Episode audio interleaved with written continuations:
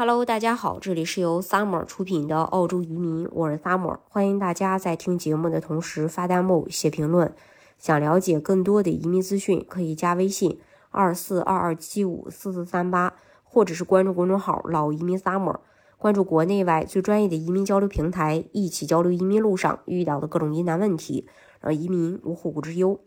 作为传统的移民大国，澳大利亚无论是生活环境、社会福利还是医疗、教育等方面，在全球都是领先地位，也吸引了世界各国移民者的目光。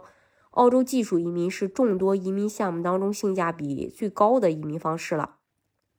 不过，对申请人的综合实力的要求也比较高。申请人首先就需要确认自己的职业是否在澳大利亚技术移民职业清单上。澳洲政府每年都会根据本国经济发展需求，或者说对某类人才的需求情况，对清单进行调整。只有列表上的职位才是澳洲需求的。想了解自己的职业是否能移民澳洲，可以直接通过澳洲移民局网站进行查询。当然，前提是，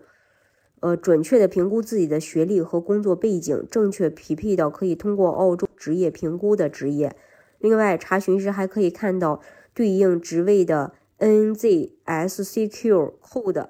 然后属于职业清单哪个列表对应的职业评估机构有资格申请的签证等细节信息。目前，澳洲技术移民职业列表分为三个，这些列表呃适用包括幺八九独立技术移民、幺九零州担保技术移民和四九幺偏远地区州担保技术移民三大呃这个类别。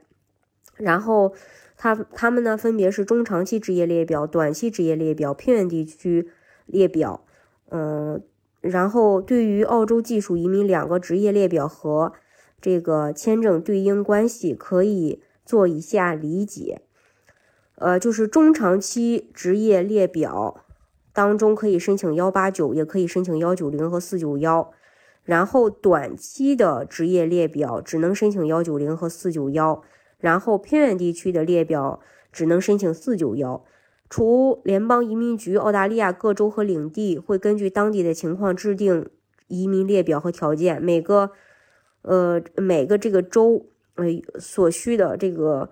嗯，职业也不一样。如果申请人职业在某个州的州担保职业列表上，就可以尝试对应的幺九零或四九幺签证申请。如果你从事的职业在对应列表上，通过澳洲对应机构的职业评估，就可以在澳大利亚移民局的，呃，这个。嗯